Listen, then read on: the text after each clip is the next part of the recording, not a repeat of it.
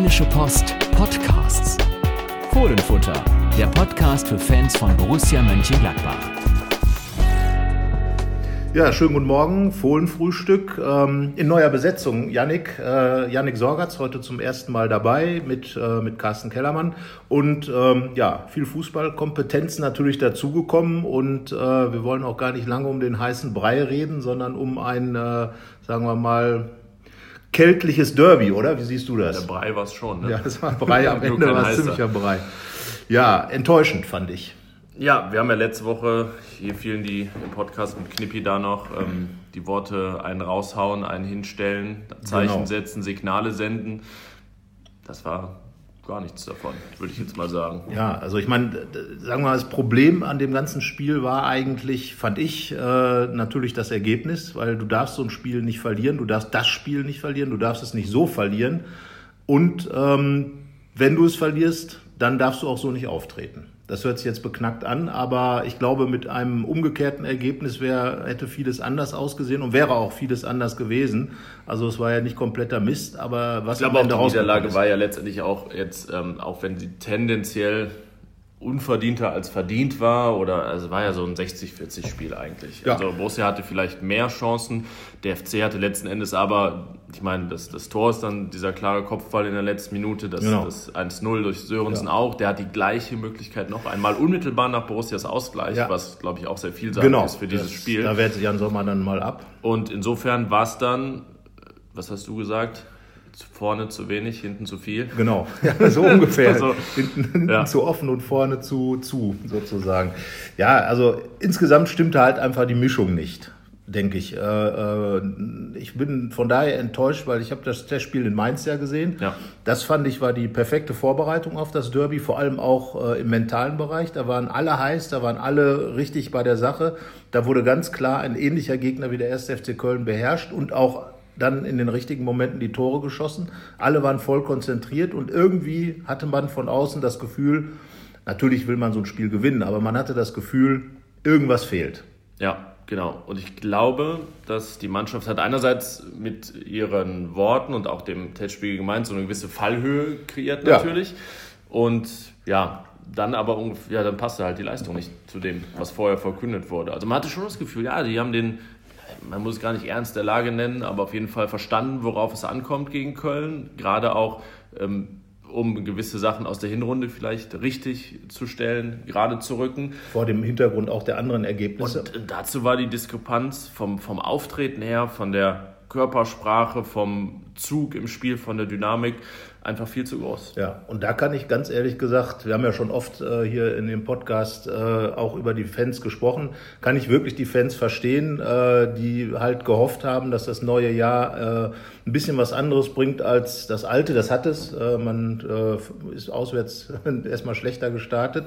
Aber es war schon die dritte Auswärtsniederlage in Folge gegen eine Mannschaft genau. aus dem unteren Tabellenbereich. Und vorher hat Dieter Hacking von, waren es jetzt 19 oder 22 Auswärtsspielen, ja. überhaupt nur drei verloren, genau. wettbewerbsübergreifend. Genau. So. Deswegen ist jetzt auch noch ähm, die Tendenz. Dieser Nimbus dahin. Ist das eine Ten Tendenz oder ein Trend? Du bist doch was, bin, was bin ich, Sprachwissenschaftler Nein, oder? Aber Statistiker, nennt man das dann Trend schon nach, nach drei? Also nach rheinischem Gebot müsste man ja sagen, das, das ist ein Trend. Trend ja. Eine Tendenz Trend. ist ja etwas Auf jeden weicher. Fall. Zumal diese Gegner Wolfsburg, ja. Freiburg und Köln hießen. Mhm. Ich glaube, es ist, sind alle im unteren Tabellendrittel. Ziemlich weit unten teilweise. Der Wolfsburg hat drei Spiele überhaupt erst gewonnen. Der ja. FC, für den war es der zweite Sieg der andere gegen Wolfsburg. Ja, selbst das hat Was auch dann, der FC geschafft. Hat aber ähm, damit auch zwei Heimspiele hintereinander gewonnen, der erste FC Köln. Ja, aber deswegen ne? muss man ihnen jetzt keine grandiose Heimstärke einreden, denn Nein. es war ja auch gar nicht so, dass der FC jetzt selbst die große Wende geschafft hat. Nein. Es war weiterhin, also kann man ihnen nachsehen, dass es weiterhin arg limitiert ist. Genau. Und ähm, ja, das sie so gespielt haben, wie sie gespielt haben. Lange Bälle auf den einen vorne, das war dann unglücklicherweise Herr Terodde, der den Ball dann gerade auf den Kopf bekommt und ein ähnliches Tor macht wie damals 2015. Oder? Das ist Konstantin der, Rausch, der ja. Der hat nie eine Ver Flanke geschlagen, hast du gesehen, ne? Ich glaube, ja, zumindest keine, die im Stadion geblieben ist in der Hinrunde. Ja, irgendwer hat was aus Hannover, glaube ich, gefunden. Hast du das gesehen? Ich weiß es nicht. Eine, eine wirklich auch tolle Flanke aus vollem Lauf damals. Jetzt konnte er den Ball annehmen, gucken und in Ruhe flanken. Das war im Prinzip eine Trainingssituation. Nico Elvedi die Hand schütteln noch.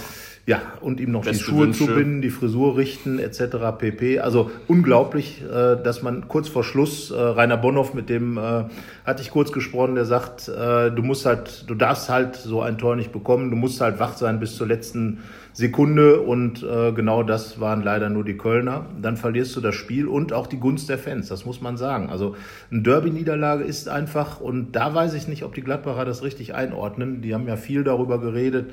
Ja, wir haben ordentlich gespielt und es tut natürlich weh, aber ich glaube, die Leute sind richtig genervt.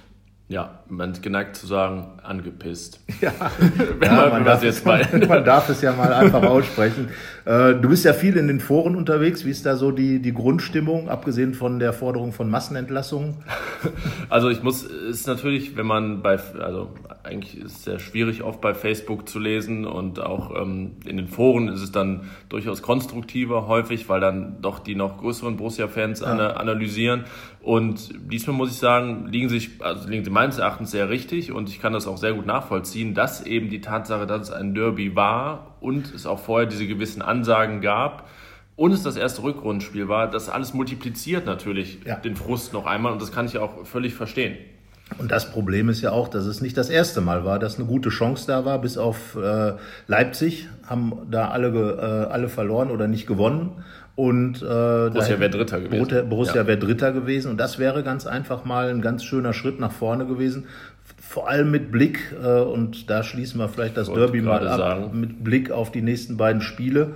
Ähm, da muss einem ja schon ein bisschen Angst und Bange werden, denn Augsburg und Frankfurt waren ja zuletzt eher so Gegner, wo man sagt, äh, da kriegst du das Grausen als Gladbacher. Augsburg sowieso. Ich ja. habe zwei Siege in der Bundesliga gegen Augsburg in drei, ich glaube 13 Spielen. Zwei oder ein? Zwei. Ähm, einen relativ gurkigen, 12-13, Ende der Saison mit Elfmeter Dams in Überzahl. Ja, ich weiß ja, nicht, ob es dann sogar nur 1-0 ausgegangen ist. Das war so, pff, dann hat es am Ende ja auch nicht gereicht zu Europa. Und dann natürlich das, ähm, also das Augsburg-Spiel, das erste unter André Schubert. Genau. Übrigens das nach einer Niederlage in Köln. Ja, immerhin, also das ist der, der weiß, Mutmacher für die, für die Borussen.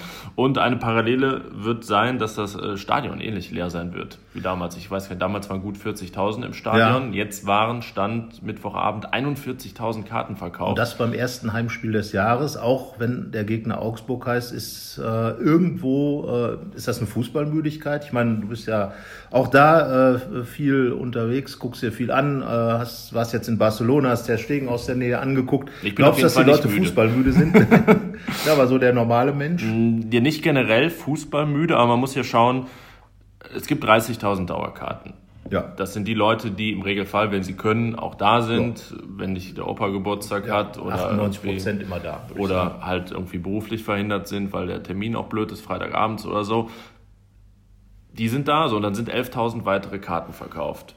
Ja, wahrscheinlich keine in Augsburg. Genau, es sind auch weiter keine, Weg. keine Augsburger wahrscheinlich 15.30 Uhr am Samstag, also originäre Bundesligaspielzeit, hätte man ja eigentlich denken können, da fährt, fährt man mal hin. Genau, und dann sind es eben ja, also auf ganz natürlich, Leute, die auch irgendwie überzeugt werden müssen, da hinzugehen. Da jetzt eine Einzelüberweisung zu tätigen. Die anderen haben ja vor der Saison ihre Dauerkarte gekauft und die, das ist ja, das ist ja ein Bekenntnis, sage ich mal. So, ja dann kann ich auch in gewisser Weise nachvollziehen, dass Augsburg, ja, wir können mal nach draußen, wir schauen mal nach draußen ja, hier, das Wetter ist auch nicht ja, verlockend, es, es wird aufhören zu stürmen, aber es wird dann wieder schweinekalt. Ähm, ja, es gibt bessere und jetzt noch diese, dieser Derby-Frust und alles. Genau. Irgendwie, es gibt bessere Argumente, also Verkaufsargumente mal, für einen Verein. Genau. Früher auf dem Bökelberg wären es wahrscheinlich dann gegen Wattenscheid 8.000 oder 11.000 gewesen. Und dann sind es heute halt äh, Nur 43, 43 am Ende. Das ist aber wirklich aber schon. Ähm, für den Borussia-Park ist das schon. Nachmittag sehr, sehr schlecht. Sehr, ja. sehr schlecht. Ne, also, wenn das jetzt ein Sonntag 17, äh, spätes Sonntagsspiel wäre oder ein spätes Samstagsspiel, ja. Ähm, aber Samstagnachmittag muss man schon sagen, für, ein erst, für das erste Heimspiel. Ähm, Liegt das nur am Derby oder liegt das daran, dass irgendwie es eine ganz komische Saison ist, dass die Leute noch nicht so einen Anpack gefunden haben zur Mannschaft, zum Trainer, zur Saison? Ja, ich kenne jetzt nicht die genauen Verkaufsströme, ob das dann immer in der Woche vor dem Spiel eigentlich nochmal so 7000 Karten ja. weggehen. Ähm, normalerweise hätten eigentlich schon jetzt viel mehr verkauft sein müssen und ja. auch vor dem Derby, meine ich. Und da spielt sicherlich schon rein, dass es so eine Saison ist wie haben wir sie genannt? Wir haben das, ne, das Jahr 2017 haben wir das Jahr aber genau. genannt und genau. das gilt ja auch für die, für die Hinrunde.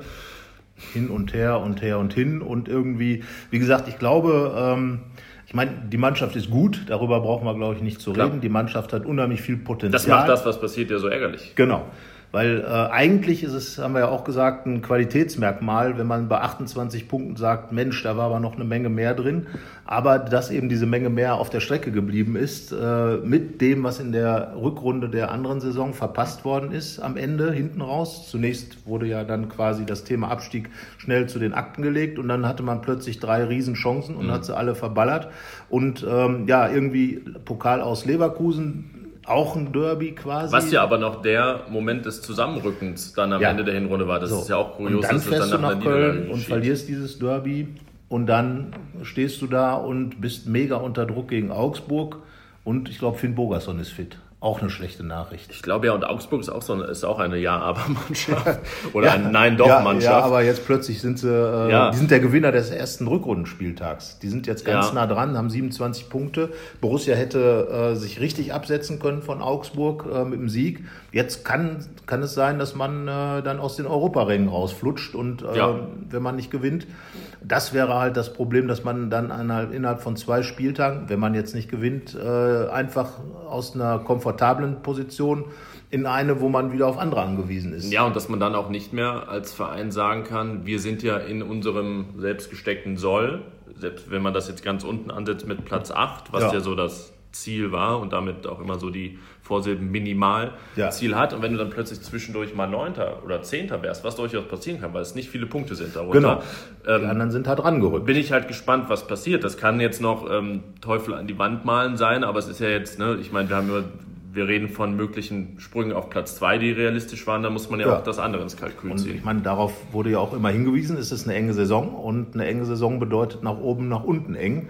Und ähm, wie gesagt, da muss man dann halt, denke ich, als Borussia Mönchengladbach Natürlich kann man ein Fußballspiel verlieren. Das ist natürlich in der Geschichte veranlagt. Ja. Man kann auch beim ersten FC Köln verlieren, was ja in den letzten Jahren auch nicht so selten passiert ist, seit äh, die Rhein-Energie-Arena da ist.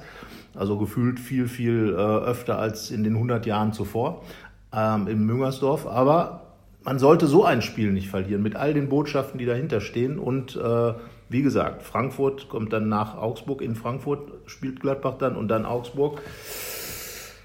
Ja, der normale Gladbach-Fan ist ja eher, wie sagst du immer, fatalistisch eingestellt. ähm, äh, das gehört, glaube ich, dann, äh, ist ja immer ein großes Wort, äh, eben schon auch an anderer Stelle gelesen, DNA zur DNA des Gladbach-Fans dazu. Dann natürlich den Teufel an die Wand zu malen. Ähm, aber ich glaube einfach, die Mannschaft hat einfach die Pflicht, den Weg anders vorzugeben. Das hat sie nicht getan. Ja, wir haben, ich habe diese Woche über Plan A, B, C, D ja. und so weiter geschrieben. Mm, und dann habe ich mit Dieter Hecking gesprochen nach dem Testspiel gegen Düsseldorf. Da ging ja, es das ging auch noch verloren. Also irgendwie ja, hat keine große Bedeutung, aber irgendwie. Kleine Signale. Ne? Obwohl ich da sagen muss, als, als Beobachter dieses Spiels, da kann man sich eher freuen ähm, als, als Borussia-Fan, dass da wirklich junge Leute von hinten rankommen. Ja. Ähm, Wer hat dir denn da am besten gefallen? Also Cousins hat ja dann mal richtig verantwortlich übernommen. Ja, der, der hat aber wieder so seine Cousins-Momente, in denen man dachte, ah, Jung, spiel auch diesen einfachen Ball, dann ist wahrscheinlich alles offen ja. oder so. Dann kommt noch so ein, ne? so ein, ja, ein Spielkind, ja, im ähm, meisten, in den meisten Fällen auch im positiven mhm. Sinne. Das hat Dieter Hecking auch, denke ich, zu Recht gesagt, dass man ihm das jetzt auch nicht austreiben kann. Ähm, Florian Mayer hat mir ganz gut gefallen, Innenverteidiger, 19 ja, Jahre alt, aus der U23. Talent sein, ne?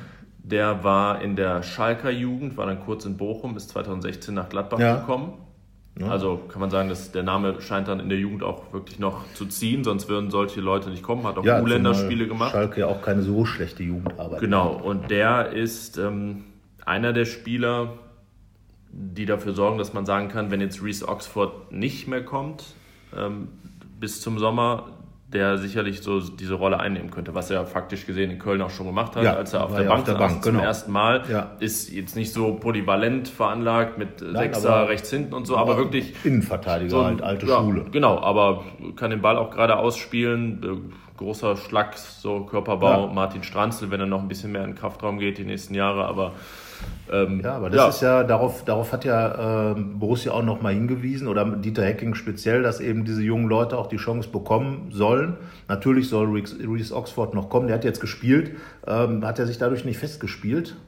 Ähm, na, ja, ich glaube, es, im FA Cup hat, es hat sich ein, die Lage ein bisschen geändert, aber positiv für Borussia. Er er könnte jetzt noch irgendwo anders hinwechseln, dürfte da aber nicht mehr spielen. Also können wir die Variante schon mal in die Tonne kloppen.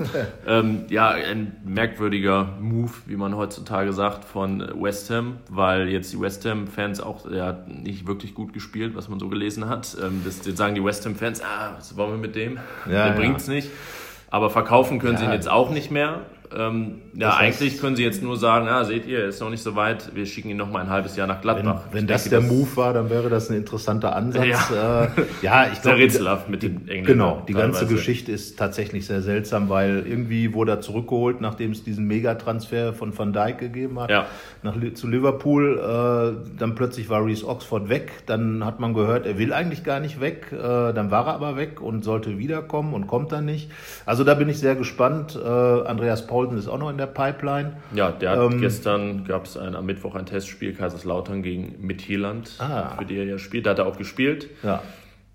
Was, auch da weiß man nicht, was das jetzt heißt. Man sind jetzt noch bis zum 31. ist noch ein bisschen Zeit. Zeit. Ja, auch, denk, sind dann wie viele Spiele rum? Drei, ja. drei, Hin drei Rückrundenspiele. Ne? Also dann wird keiner von beiden wird also dann noch die volle Rückserie spielen können. Das, das ist, eine haben wir wieder gewagte These von Carsten Keller. Ja. Das ist äh, zwei Sekunden vor Schluss das Ergebnis tippen. Aber ähm, ja, ich meine, egal, beide sind glaube ich auch nicht die, die jetzt grundsätzlich was verändern Nein, können. Genauso auch, auch die, die wir jetzt in Düsseldorf gesehen haben, das sind nicht die Leute, von denen man jetzt verlangen muss, ähm, naja, da kommt vielleicht einer rein und ähm, aber bringt jetzt das, halt was da. bisher nicht da war. Klar, das ist aber eher so für nächstes ja. Jahr, würde ich sagen. Genau, aber positives genau. Sache. Und ich denke mal, das ist auch das, was, was man sich dann anschaut. Äh, ja, was noch interessant in Düsseldorf war, also wenn irgendwer mal gedacht hat, dass Dieter Hecking am Spielfeld dran nichts sagt, ja. ich glaube, äh, die Tonspur dieses Spiels hat das wirklich widerlegt. Ich glaube, der hat die ganze Zeit gelabert. Was der, oder? der Block B, der Fanclub hat ihn bei Twitter als Co-Kommentator des Spiels bezeichnet. Mhm. Das konnte man durchaus sagen. Ähm, man ja, hat auch ganz also, neben nebenbei ein paar interessante Spitznamen mitbekommen. Feige, Feige hat besonders gut Feigenspann, ja, ja, genau, ja. Also Feige hat mitgespielt, mal aus der, auch aus der U23 äh, auf der linken Seite, glaube ich, gespielt. Ja, langer Ball auf ähm, Josip Brimic, ja. der dann zum Elfmeter führte, der genau. nicht drin war. Auch da wieder, sind wieder ja. Geschichten, die Borussia schreibt. Ja, ich meine, aber wie ist das denn so im leeren Stadion zu sitzen und Fußball zu gucken? Das ist ja schon skurril, oder? Nee, schweinekalt war es erstmal. Ich glaube, selbst ja. einfach die Anwesenheit von 50.000 Menschen ähm, sorgt dann für drei, vier Grad mehr. Ja, vor allen Dingen, wenn die so heiß sind, wenn Düsseldorf gegen Gladbach spielt. ja. ja, ich meine, wir waren, es war Ende Oktober, ja, waren wir da. Pokal, da war es nicht kalt. Ich glaube, das ganze Spiel, ganze Spiel keine Jacke an. Nein, überhaupt da auch schon gar ich glaube, wir haben im T-Shirt da gesessen. Quasi. Nein, aber äh, so die ganze Atmosphäre ist ja schon seltsam. Ich meine, ja, wir haben in Düsseldorf ja diese bunten ist schon mal äh, interessant. Das, das, muss ich sagen, das ist so, aber das ist dann, glaube ich, eher für uns als Berichterstatter irgendwie so ganz interessant, diese, diese Testspiele, dass man auch einfach mal diese anderen Gesichter sieht ja. und dann, ich war letztens für uns in, in Amsterdam. Ja. Da hat Borussia dann bei Ajax Da waren gespielt. aber Zuschauer dabei. Da waren Zuschauer dabei, sogar 10.000, aber der Rest war auch leer. Und wenn man die Amsterdam Arena kennt, ja. ist das dann auch... Ist ähm, ähnliches, ähnlicher Effekt. Genau, oder man ne, steht dann da halt ähm, am Fohlenplatz... Ähm, hinter dieser ja, aber ich glaube, Stadion, ich finde immer so leere Stadien sind irgendwie schon besonders. Vor allen Dingen, wenn dann, dann so ein Spiel ist, weil eigentlich gehört die Kulisse ja dazu, um diesem ganzen Fußball-Business äh, äh ja. da so den, den Rahmen zu Ohne geben. Ohne die Kulisse gäbe es das Geschehen auf dem Platz gar Genau, nicht. so und dann hat man irgendwie die gleichen Spieler, die auch in der Bundesliga oder zum Teil jedenfalls ja. oder in der zweiten Liga spielen, im Sinn bei Düsseldorf und es ist niemand da, der sich über irgendwas freut. Fällt halt ein Tor. Ja. So. Und äh, man könnte ja auch fast sagen, obwohl das jetzt in Zeiten des Videoassistenten ja anders ist, aber äh, wird gejubelt, ist Tor. Es wurde aber nicht gejubelt und dann kriegt man das manchmal gar nicht so recht mit, was passiert. Also ich finde, das äh, war mal interessant. Ich habe es bei Fohlen TV gesehen.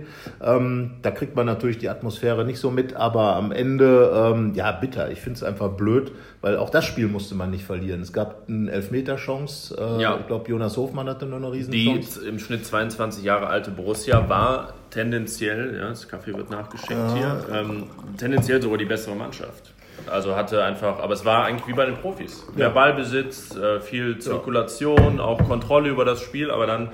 Ähm, Kein Output. Ja, genau. Taucht plötzlich, ähm, ich glaube, Rahman war es bei Düsseldorf ja. frei vor Sippel auf, den auch super hält und dann kommt die Flanke im Nachgang ja. Tor und das gleiche dann nochmal. Also Düsseldorf hatte wirklich wie Köln ne, ungefähr drei, vier Chancen, macht zwei Tore, Borussia in diesem Fall sogar gar keins, Elfmeter verschossen, super Freistoß von Cuisance, den Wolf Genau, aus dem Winkel holt. und sowas zum Beispiel. Warum gibt es das nicht mal in so einem Spiel, wo man sich schwer tut, in Richtung Tor zu kommen, einfach mal aus der Distanz, einfach mal Freistoßsituationen suchen. Man hat ja Leute, Vincente Griffo zum Beispiel oder, oder offenbar auch Cousins, die so, der hat ja auch schon mal äh, äh, gegen Hamburg, glaube ich, ein, ein schönes Ding abgelassen. Nee, überhaupt, es gab 16 Torschüsse bei Borussia, zwei Weitschüsse. Ja, das ist bitter. Und, die, und einer davon war wahrscheinlich von der 16-Meter-Linie. Nein, Ja. aber wir erinnern uns an diesen Cousins-Pfostenschuss. Das sind einfach Sachen, wo ich sage, ähm, ja, vielleicht sollte Rainer Bonhoff mal einen Vortrag halten. Der konnte das ja besonders gut. Wir konnten demnächst mal, ähm, weil das werden wir auch in diesem Podcast jetzt äh, tun, dass wir ab und zu mal uns Gäste einladen, wenn äh, wenn es mal äh, Sachen gibt, die, die wir mit anderen Leuten besprechen Für wollen. Weitschüsse wäre Juan Arango auch gut. Ne? Er aber ist im gut, Podcast, aber- glaube ich, nicht so gut, weil er dann sprechen Ja, der muss. Spricht ja nicht. Also Zeichensprache im Podcast ist schwierig, äh, weil es ja nun nur ein äh, hörbares Medium ist. Aber ähm, es gibt ja noch andere. Thomas Kastmeier war ein großer äh, Ja. Ballermann Da bei Borussia. Hans-Günther Bruns. Video, was war das, Genau. in Bochum, In glaub ich, Bochum, so wo er das Tor aus den Angeln, glaube ich, Ja. gehoben hat. Da war ich, glaube ich, sogar im Stadion. Äh, ich, also, ähm, ja, es gab mal irgendwie einen Österreicher, Bimbo Binder, der hat mal in einem Spiel ein Netz durchschossen. Ich glaube, das Hast Netz in Bochum muss war fragen, hast du Bimbo Binder jetzt zum ersten Mal erwähnt in diesem Podcast? Äh, ja. ja, Ja, Zum absolut. allerersten Mal. Zum allerersten Mal, ja. Das ist einer von wenigen Spielern, die über 1000 Tore geschossen haben. Er darf erwähnt werden, Thomas Kastmeier hat knapp drunter Tore geschossen, Ja. glaube ich. Aber er war auf jeden Fall einer, ähm, ja, da schauen wir mal. Vielleicht hat er irgendwann mal Zeit für uns. Aber genau Bimbo das, Binder. dieses, der Bimbo Binder ist schwierig, äh, der ist nur noch Gedächtnis. Aber, ähm, ja, warum nicht? Warum, Ja, warum das ist nicht? eben das, ist eben das, wenn wir über Signale sprechen. Das, Ja. ähm, ich bin wirklich der allerletzte Gegner des ruhigen, geduldigen Spielaufbaus, weil ich, weil ich immer merke, dass Borussia das auch braucht und dass Ja. Borussia das kann. Aber in Köln war das teilweise schon Lethargisch. aufreizend. Ja. ja, es war dann genau, es ähm, ging, war nicht mehr geduldig und behutsam, sondern lethargisch und phlegmatisch und was es dann für. Pomadig nennt man das, glaube Genau, ich. also fast schon dann aufreizend, ähm, Ja. Risikolos. Ja, das ist äh, ja der Tanz um den heißen Brei, kann man ja sagen. Und Ja. äh, ja es gibt ja ein paar Leute. Ich meine, gut, äh, Christoph Kramer gehört nicht dazu, der besonders weit schießen kann, aber der hat auch schon ein Tor geschossen, das muss man ja sagen. Das war nicht ganz so weit. Ähm, ich glaube, Dennis Zakaria hat auch mal gesagt, dass er nicht gerade der, der äh, Fernschütze ist, aber Oskar Wendt zum Beispiel hat ja auch einen ordentlichen Schuss. Ähm, ja, da gibt's ja dann noch äh, Ja, wie wurde das Tor des Jahres von Borussia erzielt? Das war durch Raphael ein, ein Weitschuss. Weitschuss. Ja, ja. ich, ich finde, das sind auch immer geile Tore, wenn man ein so Weitschuss sagt. der Sorte, äh, wie kann, wie kann man da drauf schießen? Genau. Nach einer Ecke, so, aus 30 Einfach Metern. mal rein ins Glück, wie man das so schön sagt. Aber genau, ich meine, das sind halt immer geile Tore, wenn, wenn man dann einfach den Ball mal aus großer Distanz irgendwo rein nagelt. Und damit kann man halt auch Gegner überraschen, damit kann man Druck aufbauen, damit kann man Situationen schaffen. Wie sagt Rainer Bonhoff immer, und wenn nur der Torwart einen Ball prallen lässt, Gut, bei Borussia steht dann da Frage, keiner, weil es gibt ja keinen Mittelstürmer, weil irgendwie die drei Mittelstürmer im Kader, die schießen entweder keine Elfmeter rein, sind Ja. zu jung. Julio Villalba hat jetzt in Düsseldorf auch gespielt oder haben, äh, äh, sind irgendwie angeschlagen wie Bobba. Bobadilla, der könnte jetzt natürlich gegen Augsburg die alte Geschichte aufwärmen. Ex trifft gegen Aber ich glaube, Ex-Verein. sein, sein Schambein steht ihm weiterhin Ja, im steht Wege. ihm im Wege. Das, zieht sich. äh, scheint wirklich ein Problem zu sein. Ähm, ja, damit hat man dann drei Mittelstürmer. Ich denke mal, Josip Drimic wird auf jeden Fall im Kader sein. Ähm, aber meistens, wenn einer einen Torwart einen Ball abprallen lässt, steht halt keiner da. Weil Raphael und Lars Stindl sind zwar sehr gute Stürmer, eben keine Mittelstürmer. Und äh, ich bin mal gespannt. Glaubst du, dass Gladbach in der Beziehung im, im, äh, jetzt in der Zeit noch was macht bis zum 31. Januar? Einkaufend. Ein Stürmer? Ich glaube nicht. Nein. Da ja diese drei da sind und Ja. man, ah, ich kann es mir eigentlich nicht vorstellen, weil also man sieht ja jetzt an den Diskussionen in Dortmund, wer dann da als Nachfolger kommen könnte, dass man entweder ganz, ganz, ganz viel Geld braucht oder es einfach sein lassen muss. Ja. Wir haben ja äh, da diesen äh, recht jungen Kanadier aus der MLS. Kyle äh, Larin. Kyle Larin, genau. Ja, also das sind für mich die Leute, die bei Gladbach in Frage kommen, weil ne, du musst ja erstmal einen Top-Stürmer verklickern. Äh, da eigentlich bist du ja nur die B-Variante, wie du es ja schon gesagt Ja. hast. Ähm, und da könnte ich mir vorstellen, der ist, wie groß ist der? Ich glaube 1,90, äh, ja eine Kante. Man hat ja gute Erfahrung mit kanadischen äh, Großstürmern, damals Rob Friend. Eine gute Erfahrung immerhin. Eine gute Erfahrung, ja gut, das ist Immerhin 100 Prozent Kanadier. nee, es gab ja noch einen. Es gab ja noch, wie hieß er? Paul Stolteri. Paul Stolteri, ähm, aber das war kein Stürmer und der war auch nicht so groß. So. Ja. Der, ähm, aber ich bin mal gespannt, aber das. Ja, ich würde sagen, das steht für den Sommer schon auf dem. Also sollte auf, auf unserem Einkaufszettel, den wir jetzt ja. für Borussia erstellen würden, steht ja. ein, ein Stürmer drauf. Ob es dann auch so kommt, ja. werden wir sehen. Ich, ich, denke denk, an so Leute wie ja, Finn Bogerson, Alea, also Typen wie diese, genau. die ähm, halt nicht nur also die den Strafraum ja. auch mal verlassen dürfen, die da nicht. Natürlich, nicht klar. Es muss immer, deswegen hatten wir ja auch Marc Utt auf der Rechnung, der sich aber dann für Schalke entschieden hat. Äh, Borussia war offenbar nicht wirklich an der Sache dran, weil es wahrscheinlich auch aussichtslos war. Aber äh, ein spielender Stürmer, Marc Utt auch mal aus der Distanz erfolgreich, aber auch im Strafraum. Ja, ich bin mal gespannt. Aller, auch ein ziemlich langer Typ, ähm, hat ja, glaube ich, äh, gegen Gladbach auch im Pokal getroffen in einem Pokal-Halbfinale. Aller, nein, der war noch gar nicht da.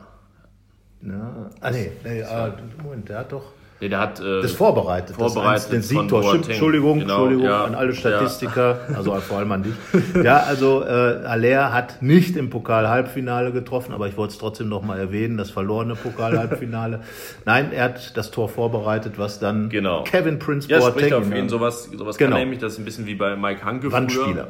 Wandspieler, sehr genau. Der Wandspieler. Ähm, der ja auch gar nicht mal jetzt geknipst hat ohne Ende. Nein, aber einfach jemand, der, wie nennt man das, Bälle festmacht. Ja. So nennt man das in der modernen Fußballsprache. Sprich also, es kommt ein langer Ball, es kommt ein Ball nach vorne gespielt. Er kann, er steht mit dem Rücken zum Tor. Man könnte vielleicht Martin Dorlin nochmal klonen und nochmal zu rausholen, weil ja. der konnte das, glaube ich, äh, wirklich richtig gut. Ja. Ja, aber so, so ein Spieler, der halt auch im Strafraum einfach mal ist, wenn ein Ball da rumhüpft, äh, wenn einmal, so wie Terode jetzt, wenn eine Flanke kommt, der dann im Fünfer die Birne hinhält. Das wäre, glaube ich, mal ne, Gladbach hat sicherlich absolute Tiki-Taka-Spieler vorne mit, mit Hazard, mit, mit Stindl und mit Raphael. Ja, und wenn dieser Stil funktioniert, ist das auch ja. mit das Erhabenste, ja. was es in der Bundesliga Absolut. dann, spielerisch jeder gibt. Sagt, jeder Experte, Tobias Escher und Co. sagen, Gladbach hat ein ganz klares ja, Spielsystem genau. und alles, aber es das gibt halt ja auch, auch ehrenwert, weil wir ja auch. Fußball sehen wollen. Ja, also ne, ich sage immer wieder, das 1-0 gegen den HSV war ganz großer Fußballsport, war unglaublich toll rausgespielt. Also jeder Fußballfan musste eigentlich sagen, super. Aber ähm, es gibt halt auch Spiele, wo man nicht durchkommt. Ja. Und da wäre es halt mal ganz gut, wenn man einfach mal so die einfache Kante, Flanke, Kopfball, Tor. Genau, es wird, also es wird ja immer gemurrt, dass der die Qualität der Bundesliga, die Attraktivität ja. so in den Bach runtergeht und dann wird von den Mannschaften, die nur pressen, die mit Fünferkette spielen, gefordert, sich auch mal ein bisschen spielerisch zu engagieren. Und auf der anderen Seite kann man von Borussia dann sicherlich fordern, auch mal in der Lage zu sein, einen Tick davon abzuweichen und noch mal ein ja. paar andere Elemente reinzuwerfen. Und das ist ja eigentlich das, was wir auch gedacht haben, dass, oder was, was teilweise unter Dieter Hecking ja auch da ist. Dass, er hat ja immer eigentlich Mannschaften gehabt, wo auch solche Typen gespielt haben, Bas Doss zum Beispiel ja. in Wolfsburg, ähm, die natürlich immer möglicherweise auch die zweite Lösung sind, aber die sollte halt da sein. Man hat ja eigentlich mit Bobadilla eigentlich so einen Typen auch mhm. geholt. Man hat Will Alba, das ist ein junger Spieler mit einer unfassbaren Kopfballstärke, obwohl er nur 1,74 ja. ist.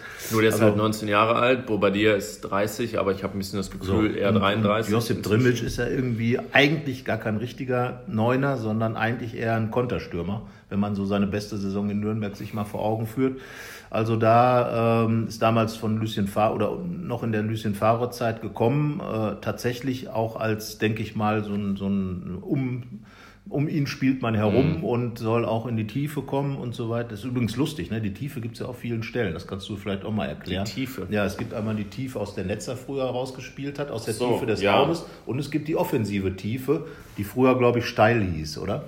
Ich weiß gar nicht wie es dann den, den Fischen unter der Wasseroberfläche geht. Die sind ja, die sehen halt das Ganze. Das, ja, den kennst du dann wieder. Das ist dann dreidimensional. Also da, die Fische sind dann die dreidimensionale Tiefe. Ja. Aber äh, es wird ja viel über die Tiefe gesprochen und ähm, ja, die Tiefe findet man meistens nur, wenn der Ball auch im Tor ist. In Köln war jetzt sehr viel Breite. Ja, und das ist, glaube ich, genau das Hintere Problem. Breite. Wird gegen Augsburg, glaube ich, ähnlich werden, ne? weil man muss ja irgendwie bespielen. Wahrscheinlich ja ist das, ja. Ne? Aber tendenziell ist natürlich auch immer ein Mittel, dann solchen Mannschaften mal ganz bewusst den Ball zu geben. Das hat Borussia auch gemacht, wie in, in Bremen erinnere ich mich ja. zum Beispiel daran. Da hatten die, boah, ich glaube, da war es am Ende fast 50-50, ähm, was den Ballbesitz angeht, weil man Bremen auch eben immer mal wieder den Ball gegeben hat. Und da gab es auch Umschaltmomente, aus denen dann Chancen entstanden sind. Ähm, ja, es dann, kommt dann auf die richtige Mischung an. Ja, und eigentlich hat es ja auch gute Konterspiele gegeben. Ich erinnere an Hoffenheim, äh, wo die Mischung gestimmt hat.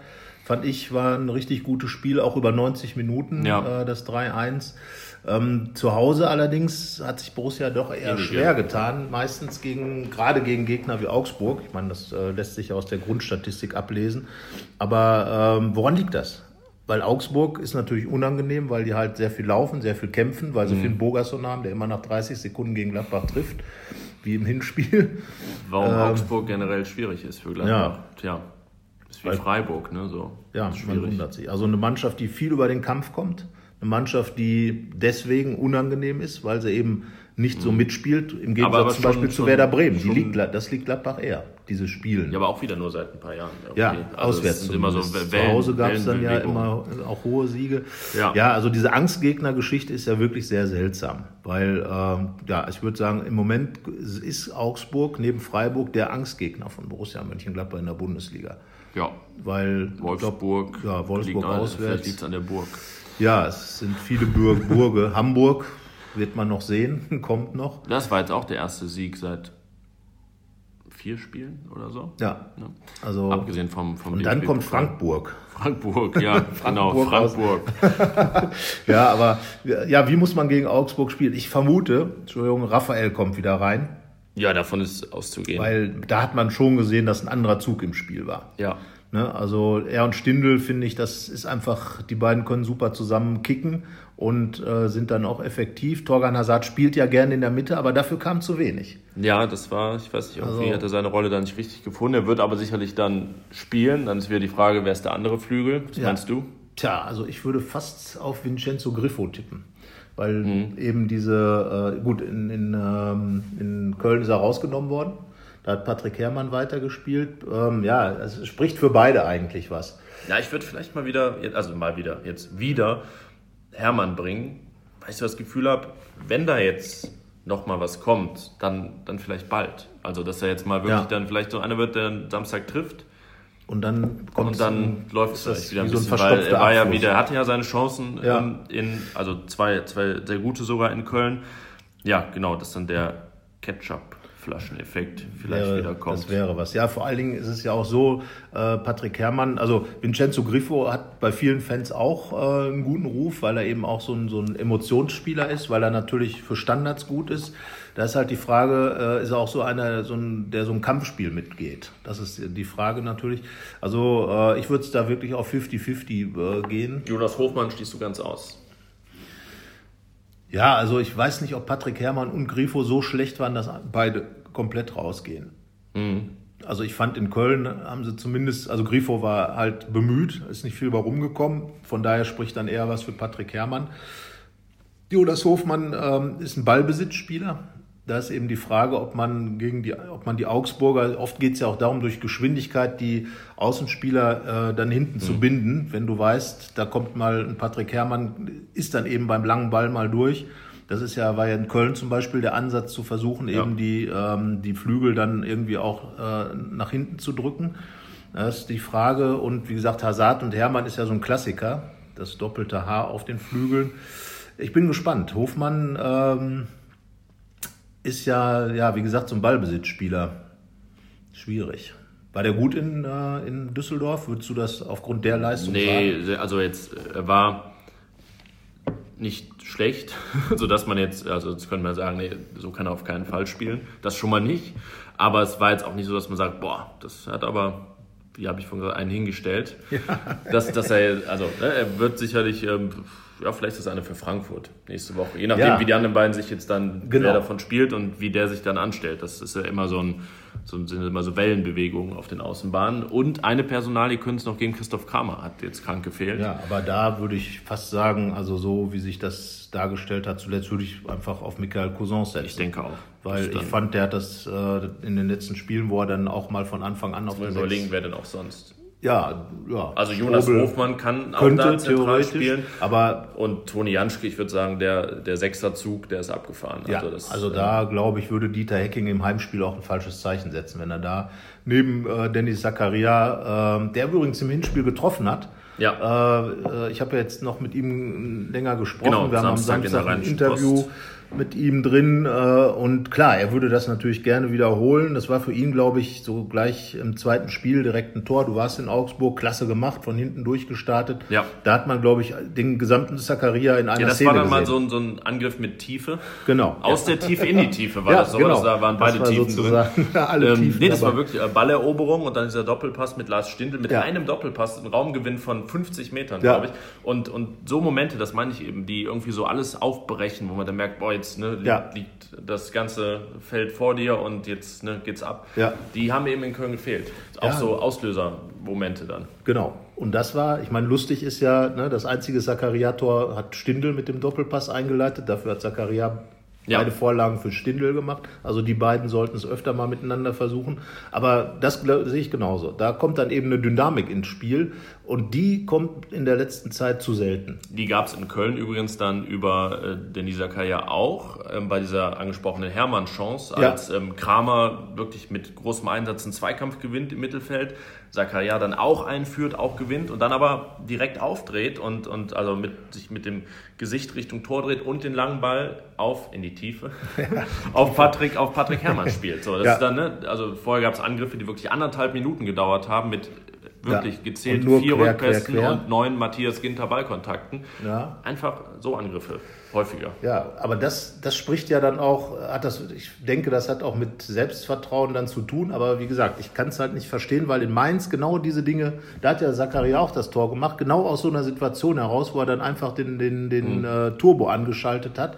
Das kann er ja gut. Äh, das hat er ja auch, in Leipzig war es so, wo er dann einfach durchstartet, wie du es gerade beschrieben hast.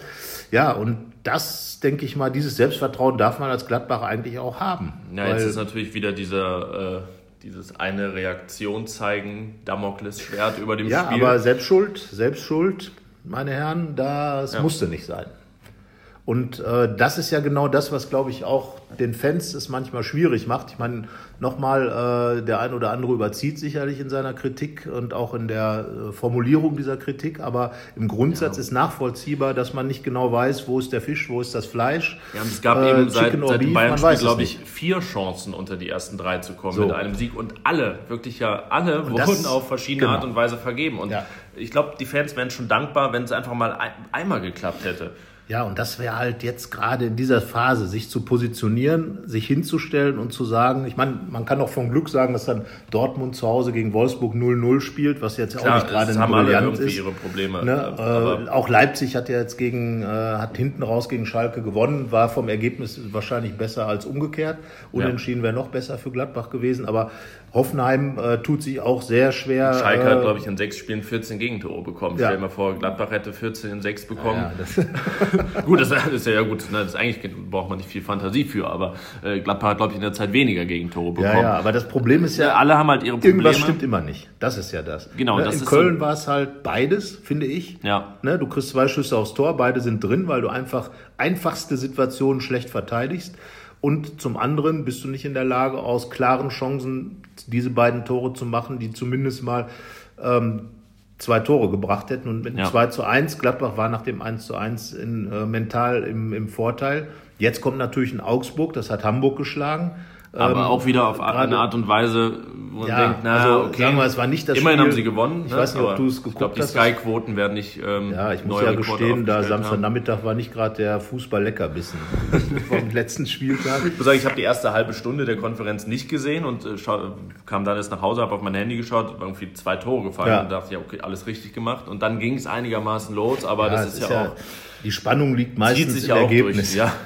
genau. Also ja, äh, das ist die Frage, ist das dann die Bundesliga so schlecht? Aber ich glaube, wenn man Premier League oder, oder Serie A oder, oder La Liga Spiele guckt, äh, aus dem normalen Bereich, da wird man auch jetzt nicht viel andere Zaubereien sehen, oder? Ja gut, man tut es zu selten. Das ist dann in der Spitze gibt's oder man hat dann so, ja. so ähm, man guckt ja Hipster, nur Hipster-Vereine, ja. ne, die man dann, die man dann cool findet. Irgendwie zum Beispiel, ich habe in Valencia, Valencia gegen Girona geguckt. Das ist so der das Farmteam von Manchester ja. City. Ja und was für ein Spiel war das? Ähm, ja, unerklärlicherweise hat dann Girona hat das 1-0 gemacht und dann wieder relativ wenig. War fast wie Borussia. Auswärts. Ja, aber war das ein Spiel, wo du da als neutraler Zuschauer gesessen hast und gesagt hast, geil, jetzt kann ich mal La Liga sehen. Das hier ist was völlig anderes als die Bundesliga. Toll. Ähm, nein, nicht völlig anderes, aber es war schon, in Spanien finde ich, ist der Ansatz schon ja. äh, ballbesitzorientierter und da ist es mehr Fußball schon zu sehen. Ja, also das, das kann man schon nicht sagen. diese Physis wie in Deutschland. Nein, genau. Also das ist schon viel Ballzirkulation und dann auch spielerische Lösungen finden. Ich, ich fand, also Girona war dann plötzlich irgendwie, haben sie es dann nicht mehr gemacht in diesem Spiel und ähm, aus für mich jetzt als dann wirklich sehr, sehr außenstehender, unerklärlichen Gründen. ähm, gut, dann habe ich am nächsten Tag Barcelona gegen Levante geguckt. Da war ja. Levante dann äh, so wie halt die Mannschaften in Deutschland in München spielen. Ja. Klar, hat aber auch Chancen dann, irgendein Tor zu machen. Da hat Marc-André Testegen äh, sehr, sehr gut gehalten.